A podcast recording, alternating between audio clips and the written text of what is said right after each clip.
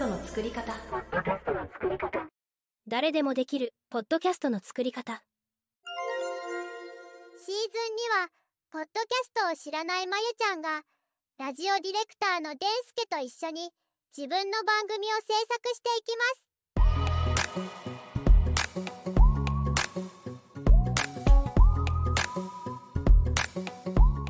えー皆さんこんにちは。ラジオディレクターのデンスケです。テレビ局やレコーディングスタジオで経験を積み、現在はラジオ局で番組制作や音声編集をしています。この番組は誰でもできるポッドキャストの作り方をお伝えします。ぜひあなたもトライしてみてください。シーズン2のアシスタントはこの方です。では、どうぞ。こんばんは。心のお風呂屋さん番頭のまゆです。よろしくお願いします。よろしくお願いします。えーいよいよ、まゆちゃんの番組が配信スタートしましたね。はい、しました。はい。では、まゆちゃん、えー番組の紹介をお願いします。ラジオ番組、えー心のお風呂屋さんでは、毎週月曜日の9時頃から、私、えー心のお風呂屋さんの番頭まゆと、時々ゲストさんをお呼びして、今日頑張った自分の心が温まるエピソードやその方法を発信していきます。で、えっと、頑張った自分にほっとする充電時間をあげましょうということで、毎週配信させていただくことになりました。まゆちゃんの番組はどこで聞けますか？スタンド FM というところと、Spotify というところと、Amazon Music というところと、Podcast、あと Google Podcasts というところで聞けます。どんな人に聞いてほしいですか？もう本当に生きてるだけでもすごい頑張ってるなと思うので、うん、今日一日自分で自分を頑張ったなと思える人も、そうじゃなかったなと思える人も聞いてほしいなと思います。うん。素敵な番組がスタートしましたね。おめでとうございます。ありがとうございます。では、ちょっといろいろ、えー配信してみての感想を聞かせてください。まずは、えー配信してみてどうでしたか？えー、実は何回も撮り直してます。あ、そうなんですか？はい。何回ぐらい撮り直したんですか？えっと、3回撮り直しました。うーん。なんか途中で、なんだろう、止まってしまったりとか、えっと、それは機械がですか？何が止まったんでしょうか？私のなんかこう、言おうと思った内容が、ちょっとわからなくなってしまって止まったりうんして、何回か撮り直しをしました。特に原稿とかは用意されてはないんですか？一応用意はしたんですけど、ぶっつけ本番で話そうと思ったのが何箇所かあって、そこでやっぱり止まってしまいました。うーん。そしたらまあ3回目はまあ話がある程度、えー出来上がってきたのでうまく撮れたみたいな感じですかね。はい、あの、何回か繰り返していくうちに話の内容がまとまって、あの、この状態で出しても大丈夫かなっていう風になりました。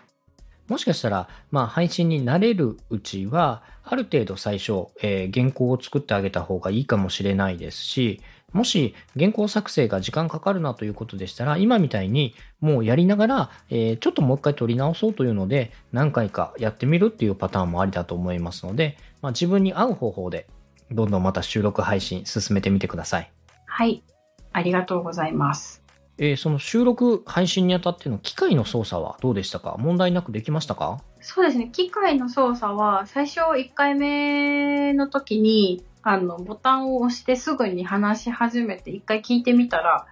その最初の声が、皆さんこんばんはっていう皆さんっていうところが入ってなかったりしたので、あの、ボタンを押してから3秒ぐらい、あの、ちょっと時間を置いて話し始めるように変えたら改善しました。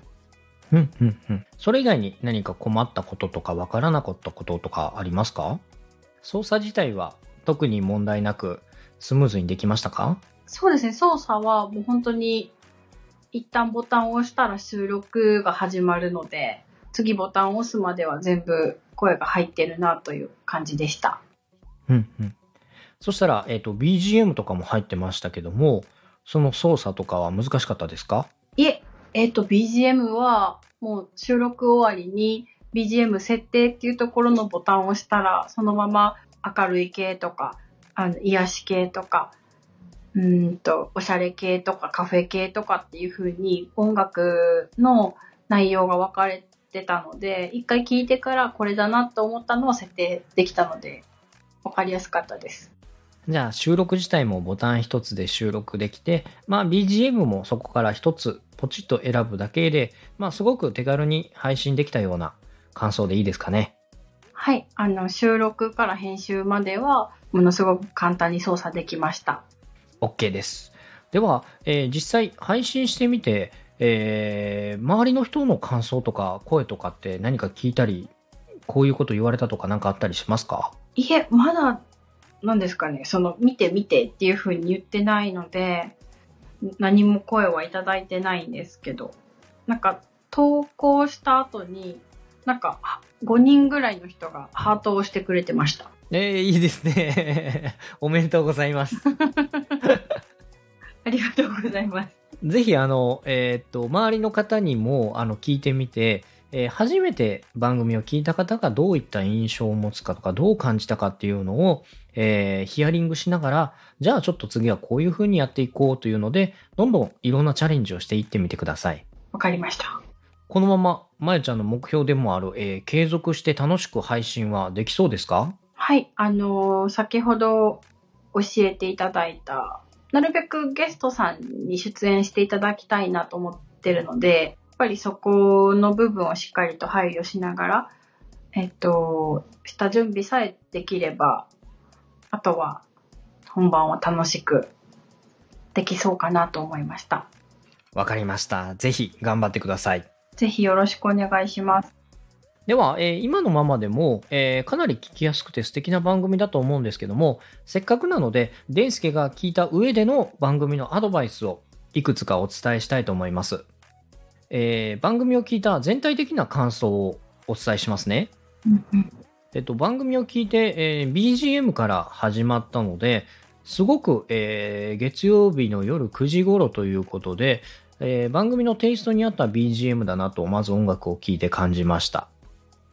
で、まゆちゃんの、えー落ち着いたトーンというのも、えー夜っぽい感じですごく、えー耳障りが良かったです。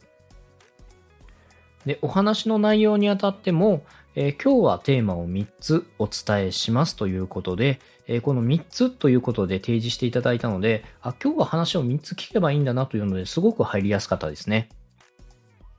で、番組の長さ自体も10分以内となってましたので、えー聞きやすい長さになってました。で、番組の中でストレッチを紹介されてるんですけども、え一緒にやってみましょうということも分かりやすかったです。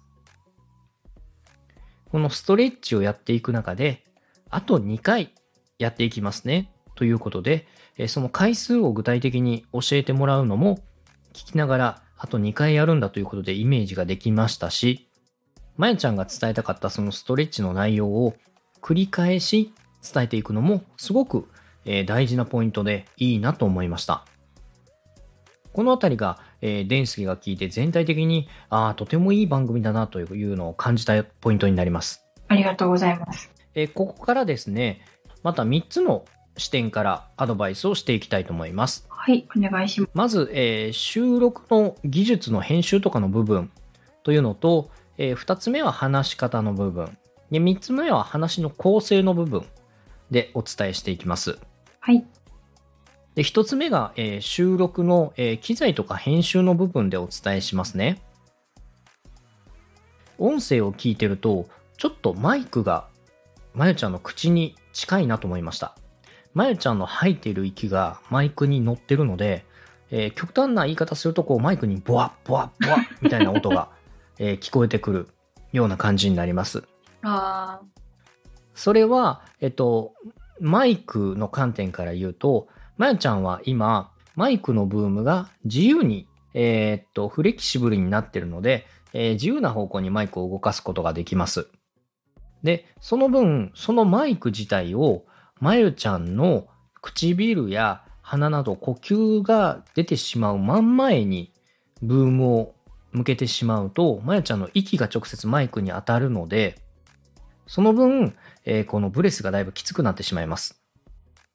なので、今まゆちゃんがマイクは自分の口の正面じゃなくて、えー顔の側面にマイクがまっすぐ出てる状態なので、今ぐらいのマイク位置がちょうどいいですね。はい。なので、えーこの位置で収録したらこの音声になるというのを収録配信しながら、そのマイクの場合はどの位置がベストかっていうのを調整してみてください。これはマイクによってその感度が違うので、ベストな位置っていうのは変わってきます。あ OK でしょうか？あ。はい。では、二つ目ですね。えーこの収録の部分で、ちょっと周りのノイズの音が入ってる部分がありました。えー多分椅子か何か物音かなとは思うんですけども、えーできるだけ収録するときは、えー静かな環境で収録を心がけてみてください。うんうん。でも、まえちゃんの番組は BGM が入ってるので、えーそこまで気にならないところではあるんですけども、まあ、もしできるのであれば、静かで物音が少ないところで収録してあげるとリスナーは聞きやすいですね。うんうん。今のが、えー収録の技術の部分を伝えました。では、二つ目が、えー今度話し方の部分をお伝えします。えー、まえちゃんは今回の、えー番組の中で、えー今日のテーマは3つありますということで、1つ目、2つ目、3つ目というお話を展開されてました。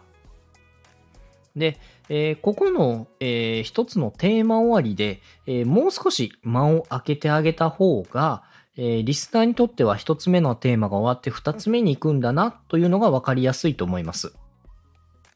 テーマ終わりで少し間を空けてから次のテーマに入るというこの間をちょっと意識してみてください。同じように2つ目に入った時には、え2つ目のテーマはこれですというのを少し声のトーンを上げて、えーはっきりと伝えるようなイメージを声に出してみてください。トーンを上げてあげると、えーここの強弱、メリハリが出てきますので、ただ、えーこの夜のゆったりした番組なので、声を張りすぎると、今度逆に聞いてる方がしんどくなってしまうので、えーちょっとだけトーンを上げてあげるぐらいのイメージがいいと思います。前のテーマが終わった後にちょっと間を空けてから、えー気持ちトーンを上げて、では続いて2つ目のテーマになります。みたいな感じで入ってあげましょう。うん。はい。であとは話し方の部分では、えーまゆちゃんのトークに少しずつ間がありましたけども、えーこれは、まあ、夜の番組ということでゆったりした番組なので、ここはもうあの自分の番組のオリジナリティというので、そんなに間は気にしなくていいと思います。うん。最後に、えー話し方の部分で、えー一つ、えー注意点があります。まゆちゃんの番組の中で、えこの時期は免疫力が落ちますので注意してくださいというような内容のお話がありました。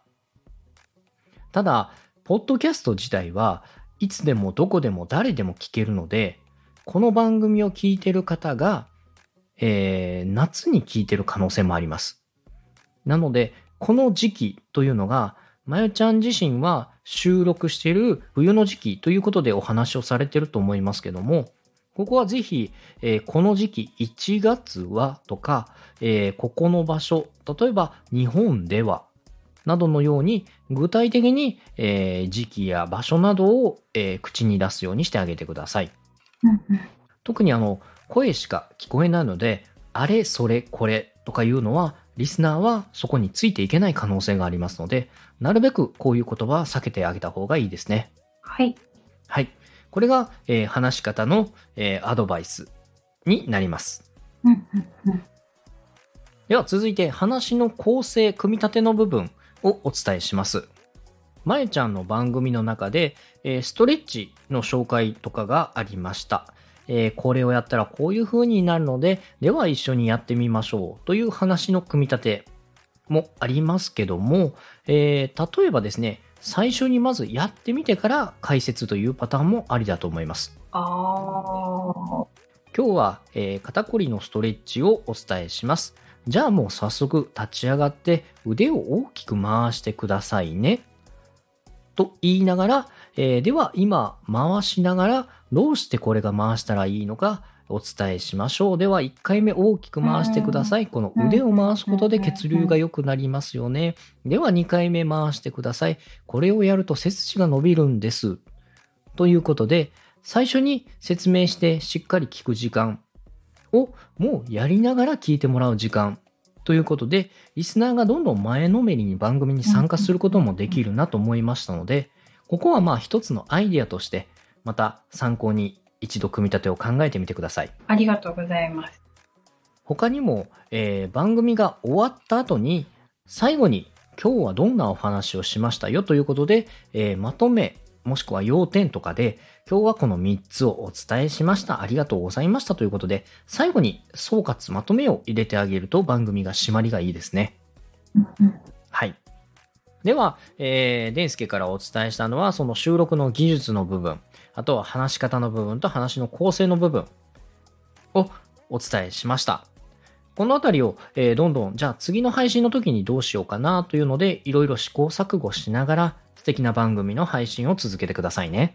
はい。では、まゆちゃん、何かわからないこととか困ったこととか、今、えーお伝えしたこのアドバイス以外にも何か番組の制作において質問とかありますか？いや、そのエンディングの内容なんですけど、インスタグラムの DM またはツイッター X のコメントよかったらしてみてくださいねって書いたんですけど、リスナーさんの感想とか言葉をいただくにあたって差し支えない話し方というか、エンディングのなんかこう、内容っていうのがちょっとまだ考えかねていて、何かあれば教えてもらいたいなと思います。えインスタグラムの DM またはツイッター X のコメントよかったらしてみてくださいという、まあ、ここの文言を、えー具体的にインスタグラム、えーっと、心のお風呂屋さんで検索してくださいとか、えーハッシュタグ、えお風呂屋さんで、えコメントをする方はお待ちしてますとか、何かそのコメントに対するアクションをもっと具体的に導いてあげた方がいいですね。よくやるのは、えー来週のテーマが、例えば、えっ、と、肩こりです。肩こりに対するなお悩みをコメント、DM お待ちしてます。ということでしたら、えーリスナーはその肩こりについてのコメントを送りやすくなりますね。例えば何でもいいので番組の感想とかメッセージを送ってくださいっていうのはなかなか送る方が送りにくかったりしますので、なので、インスタの DM とかいうのも、えーどこどこのインスタグラムで、えー例えばフォローしてくださいであったりとか、えーこういう時にこういうメッセージをくださいとか、えっ、と、例えば月曜日の9時に、えーアップしたっていう報告をするので、そこにいいねくださいねとか、そこをチェックしてくださいねとか、そういうふうに具体的なアクション。を、えー導いてあげるといいと思います。で、そのアクションに関しては自分が狙う効果ですね。うん。例えばフォロワーを増やしたいのか、えー再生回数を増やしたいのか、えーリスナーにどういう行動をとってほしいのかというところを、えー投げかけていきましょう。ああ、なるほど。えー他はどうでしょうか？このシリーズが、えー最終回になって、この質問をお伺いできる機会もあんまりなくなると思うんですけども、何か配信にあたって聞いておきたいこととかありますか？はい。今のところこの問題が一個起こっただけで大丈夫そうです。わかりました。では、えーこれから、えーどんどんどんどんいろんな番組を配信していって、楽しいポッドキャストライフを過ごしていってくださいね。ありがとうございます。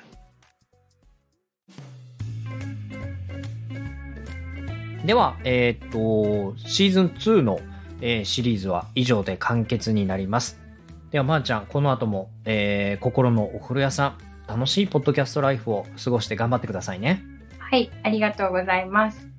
ありがとうございます。では、まやちゃん、このシーズン2に出演していただいた感想をお願いします。そうですね。もう本当に右も左も上も下も前後も何もわからない状態からの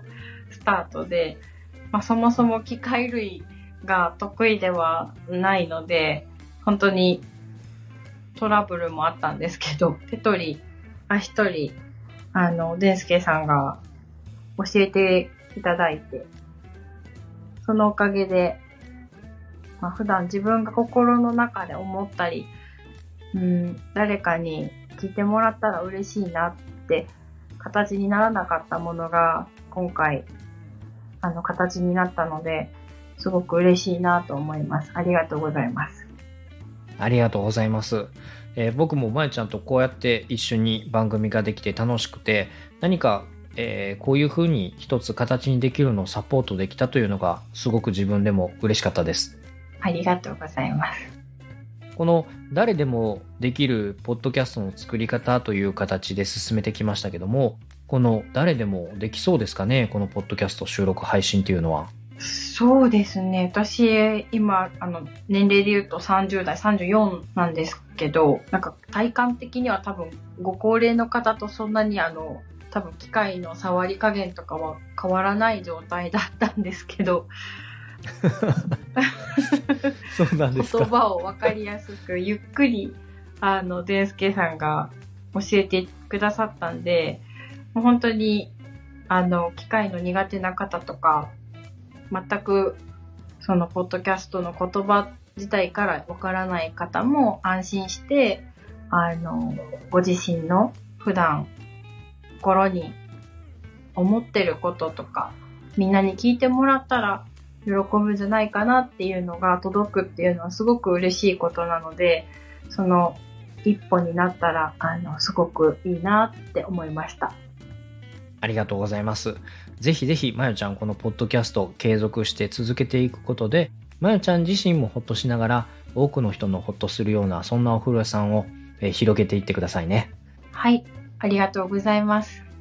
ありがとうございます。えー、では、番組を聞いていただいたリスナーの皆さんも、楽しいポッドキャストライフを過ごしてください。えー、シーズンを通して聞いていただいた皆さん、ありがとうございました。もし、デンスケのサポートで、ポッドキャストを始めてみたいという方がいらっしゃいましたら、メッセージなどもお待ちしております。ではまた違うシリーズで皆さんお耳にかかりましょう。さようならさようなら